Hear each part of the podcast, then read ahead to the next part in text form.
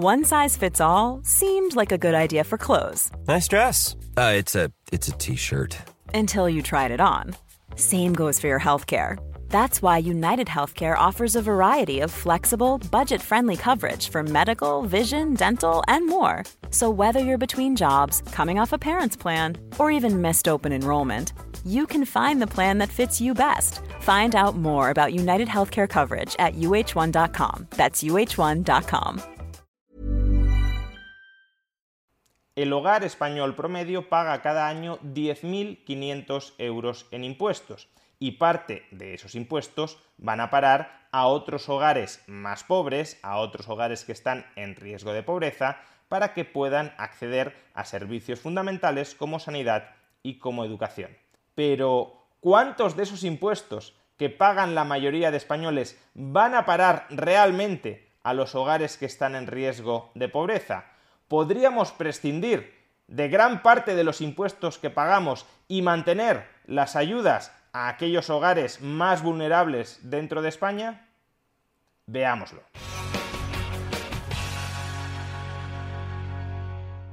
En el vídeo de ayer explicamos que el conjunto de hogares españoles tiene unos ingresos promedio de en torno a 30.000 euros, considerando dentro de estos 30.000 euros tanto los ingresos monetarios que obtienen desde el mercado como los ingresos monetarios que obtienen a cuenta de transferencias estatales, cuanto el valor monetario de los ingresos en especie de los servicios sociales que reciben de las administraciones públicas. De estos 30.000 euros, aproximadamente 10.500 euros los pagan en impuestos y aproximadamente 11.200 euros los reciben de vuelta en forma de transferencias monetarias o de servicios en especie por parte del sector público. Y ya dijimos, por tanto, que ese conjunto de hogares españoles, que en términos promedio pagaba 10.500 euros en impuestos y recibía del Estado 11.200 euros, salía aparentemente beneficiado con una transferencia neta en su favor de 700 euros, que no obstante era atribuible al déficit público. Es decir, estaban pagando hoy menos impuestos de los que hacen sostenible el gasto público que están recibiendo y si las cuentas se cuadraran, entonces esa brecha entre impuestos pagados y prestaciones monetarias y en especie recibidas se estrecharía hasta probablemente desaparecer. Sin embargo, esto es cierto para el conjunto de hogares españoles. Sin embargo, en los mismos gráficos que utilizamos ayer, podíamos ver con claridad que había una parte de los hogares españoles, de los 17 millones de hogares españoles, que sí salen claramente beneficiados con las redistribuciones que efectúa en su favor el sector público. Y me estoy refiriendo a los hogares en riesgo de pobreza. Como podemos observar en este gráfico, los hogares en riesgo de pobreza pagan aproximadamente en impuestos el 37-38% de sus rentas brutas, en impuestos pagan incluso más que los hogares que no están en riesgo de pobreza, en términos relativos, claro, porque los hogares que no están en riesgo de pobreza abonan en impuestos aproximadamente el 35% de su renta disponible, los hogares en riesgo de pobreza más del 37%, pero al mismo tiempo reciben prestaciones monetarias y en especie equivalentes a casi el 90% de su renta bruta. Por tanto, sí, pagan el 37%, pero reciben el 87-88% de su renta bruta en forma de prestaciones. El saldo redistributivo es 50 puntos de su renta bruta en su favor. Bien, varios comentarios a este respecto. Una vez excluimos del conjunto de hogares a los hogares en riesgo de pobreza, el resto de hogares, aproximadamente 13 millones de hogares, ya nos salen ganando en términos promedio con la redistribución. Si excluimos a los hogares con riesgo de pobreza del cómputo total, los hogares no en riesgo de pobreza, incluso con déficit público, están pagando en conjunto más impuestos que las prestaciones monetarias y en especie que reciben. Concretamente pagan dos puntos más en impuestos que el valor monetario de las prestaciones que les proporciona el Estado. Eso no significa que dentro de esta categoría, si la desagregamos, no pueda haber una cierta redistribución. Habrá hogares que no están en riesgo de pobreza, que aún así reciban prestaciones algo más valiosas que los impuestos que pagan, y habrá otros que pagarán muchos más impuestos que las prestaciones que reciben. pero sí pone de manifiesto que la entidad, la importancia redistributiva dentro de la categoría hogares que no están en riesgo de pobreza es bastante pequeña, es bastante minúscula. No estamos hablando de nada similar a los 50 puntos de redistribución en su favor para los hogares que sí están en riesgo de pobreza. O dicho de otra forma, la auténtica función redistributiva que realiza el Estado, en este caso el Estado español, no es entre hogares que no están en riesgo de pobreza, sino entre hogares que no están en riesgo de pobreza y los que sí están en riesgo de pobreza. Para algo más de 13 millones de hogares españoles, la función redistributiva del Estado es bastante escasa y prácticamente sale lo comido por lo servido. Analicemos, por tanto, más de cerca quiénes son estos casi 4 millones de hogares en riesgo de pobreza, que son los principales beneficiarios, los principales necesitados, los principales dependientes de la redistribución estatal a costa de los hogares que están fuera de riesgo de pobreza. Bien, en este gráfico tenemos desagregados distintos tipos de hogares en riesgo de pobreza en función de cuál sea la fuente principal de ingresos de este hogar. Los tenemos agrupados en hogares cuya principal fuente de ingresos son las pensiones, hogares cuya principal fuente de ingresos son los subsidios estatales, hogares cuya principal fuente de ingresos sean rentas de la propiedad, esto quizá puede sonar extraño, cómo un hogar va a ser pobre si su principal fuente de ingresos son rentas de la propiedad. Bueno, pues imaginemos una persona que está en el paro, por ejemplo, pero que tiene un segundo inmueble que alquila a un precio bastante modesto, a un alquiler bastante modesto, pues tendrá una fuente de ingresos principal que serán los alquileres de ese inmueble, pero desde luego no estará fuera del riesgo de pobreza. También tenemos aquí hogares cuyos principales ingresos son las transferencias de otros hogares, es decir, hogares que dependen de que otros hogares les transfieran dinero, los asalariados y también los autónomos, es decir, hogares pobres que son autónomos, cuyo principal ingreso son los ingresos netos de un autónomo. Pues bien, como podemos observar entre todos estos hogares en riesgo de pobreza, no estoy hablando de hogares fuera del riesgo de pobreza, sino solo de hogares en riesgo de pobreza, ni siquiera aquí la redistribución beneficia a todos. Los autónomos pobres en riesgo de pobreza pagan más impuestos que las prestaciones que reciben. En concreto, la carga impositiva que recae sobre su renta bruta es del 53% y en cambio reciben prestaciones del 52%. Y algo similar, aunque no idéntico, sucede con los hogares en riesgo de pobreza, cuya principal fuente de ingresos son los salarios. Como vemos, en este caso, los asalariados en riesgo de pobreza pagan unos impuestos equivalentes al 46, casi 47% de su renta bruta, pero reciben transferencias estatales, monetarias y en especie del 53-54%. Es decir, salen ganando los hogares asalariados en riesgo de pobreza, no los asalariados fuera de riesgo de pobreza. Salen ganando, pero no con un monto redistributivo gigantesco en su favor. No es que reciban transferencias monetarias y en especies enormes que incrementen su renta disponible de manera muy sustancial con respecto a la situación en la que no pagaran impuestos. Jewelry isn't a gift you give just once. It's a way to remind your loved one of a beautiful moment every time they see it. Blue Nile can help you find the gift that says how you feel and says it beautifully with expert guidance and a wide assortment of jewelry of the highest quality at the best price. Go to BlueNile.com and experience the convenience of shopping Blue Nile, the original online jeweler since 1999. That's BlueNile.com to find the perfect jewelry gift for any occasion. BlueNile.com. Planning for your next trip? Elevate your travel style with Quince. Quince has all the jet setting essentials you'll want for your next getaway, like European linen, premium luggage options, buttery soft Italian leather bags, and so much more. And it's all priced at 50 to 80% less than similar brands. Plus, Quince only works with factories that use safe and ethical manufacturing practices. Pack your bags with high-quality essentials you'll be wearing for vacations to come with Quince. Go to quince.com slash trip for free shipping and 365-day returns. There's never been a faster or easier way to start your weight loss journey than with PlushCare PlushCare accepts most insurance plans and gives you online access to board-certified physicians who can prescribe FDA-approved weight loss medications like Wigovi and Zepbound for those who qualify. Take charge of your health and speak with a board-certified physician about a weight loss plan that's right for you. Get started today at plushcare.com slash weight loss. That's plushcare.com slash weight loss. plushcare.com slash weight loss. El efecto redistributivo es algo mayor en los perceptores de rentas de la propiedad, es decir, hogares pobres cuya principal renta sean los alquileres, por ejemplo, y también entre los hogares que dependen, hogares pobres que dependen de otros hogares.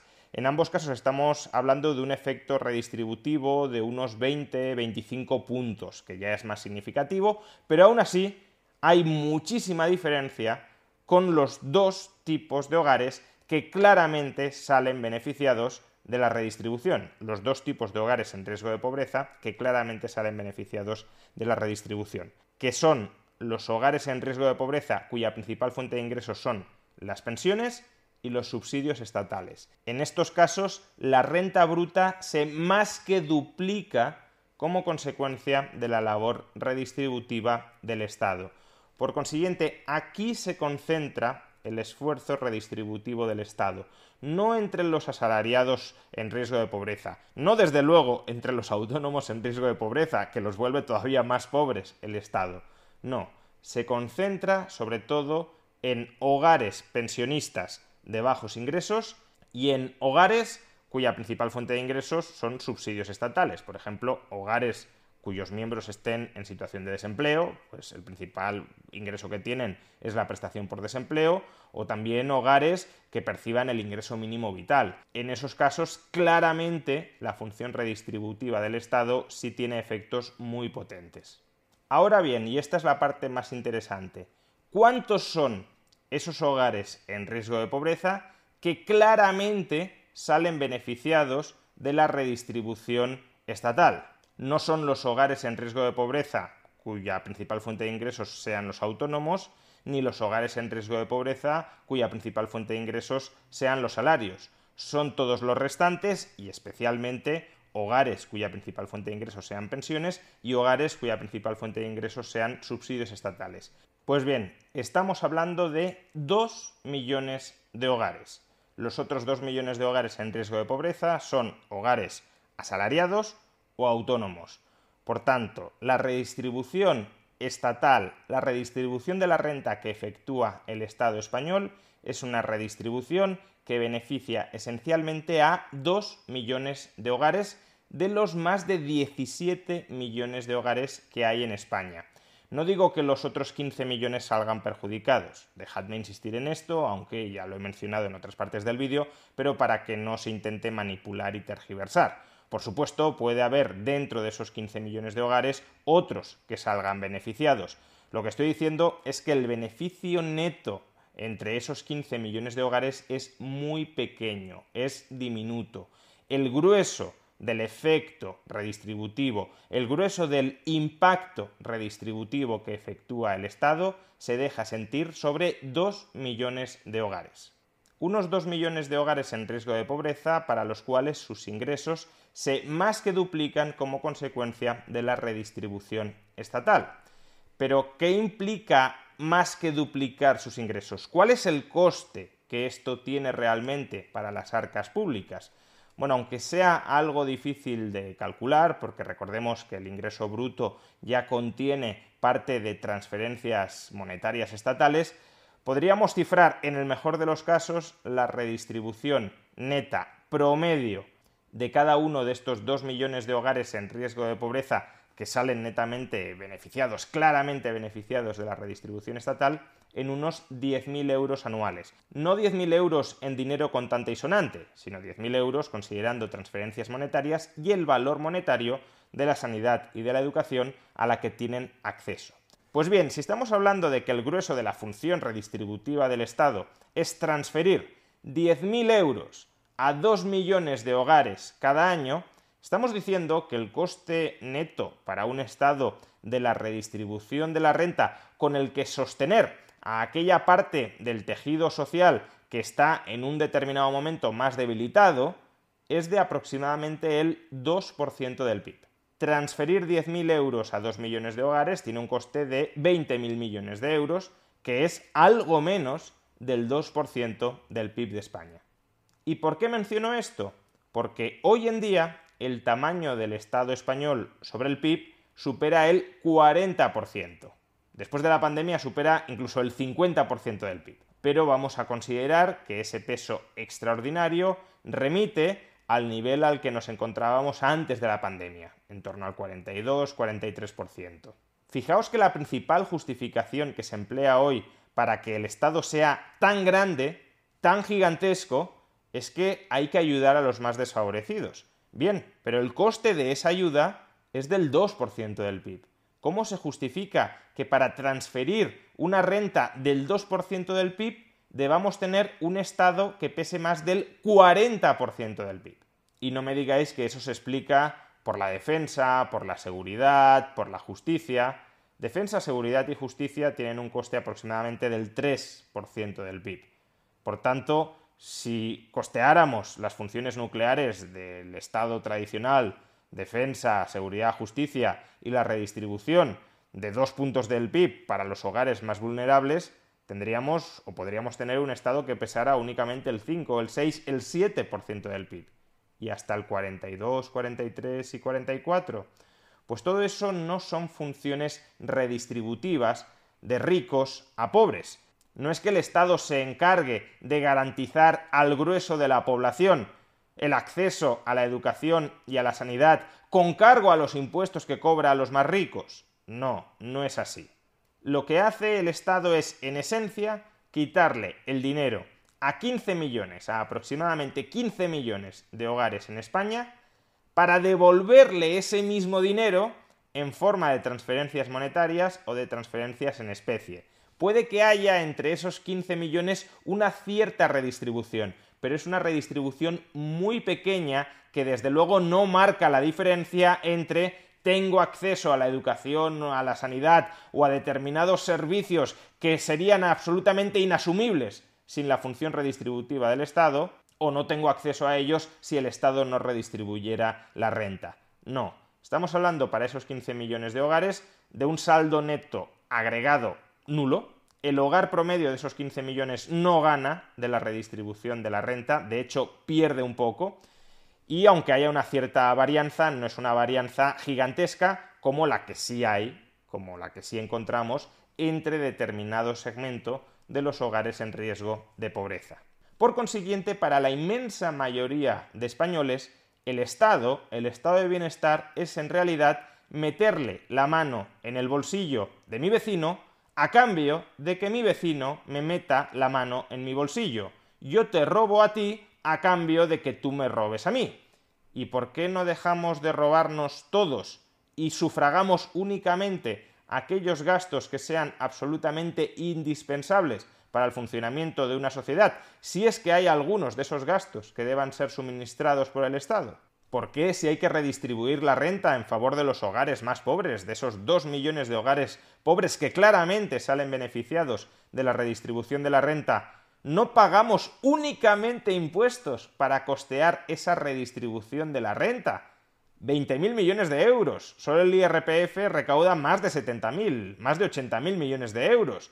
Por tanto, podríamos reducir enormemente todos los impuestos y únicamente cobrar cantidades para redistribuir la renta hacia esos hogares vulnerables. Pero todo el resto del dinero lo podríamos administrar cada uno de nosotros y no percibiríamos diferencias gigantescas, al menos en términos de disponibilidad efectiva de renta, con respecto a la situación actual. La situación actual no beneficia a los hogares españoles, beneficia a la burocracia estatal que logra en las familias españolas unos clientes forzosos de los servicios que esa burocracia estatal proporciona. A quien beneficia, por tanto, el estado de bienestar es al propio estado de bienestar. Es a la burocracia estatal que presta servicios para el ciudadano sin que el ciudadano pueda optar con el dinero que le quita y administra el Estado en su nombre a servicios alternativos fuera del Estado. El ciudadano no puede decir, en lugar de darme ese valor monetario en forma de sanidad o educación, no me quites ese dinero de impuestos y déjame que yo escoja mi propia educación y mi propia sanidad. El Estado no autoriza a nadie a hacer eso, a pesar de que la inmensa mayoría de la población española podría hacer eso y no experimentaría ninguna merma en sus ingresos efectivos a fin de mes. Dejaría de recibir sanidad pública y educación pública en especie, pero dejaría de pagar el coste que ya está pagando para sufragar esa educación y esa sanidad pública, con lo cual su renta monetaria disponible aumentaría a cambio de que su renta en especie se redujera, pero con esa renta monetaria disponible mayor podría adquirir esos mismos servicios fuera del Estado, es decir, en un entorno competitivo, sin tener que someterte al proveedor monopolístico que no tiene por qué ajustarse a tus preferencias, es decir, a lo que tú estás buscando de la educación y de la sanidad el estado de bienestar no es el bienestar del grueso de la población, es en esencia el bienestar del propio Estado.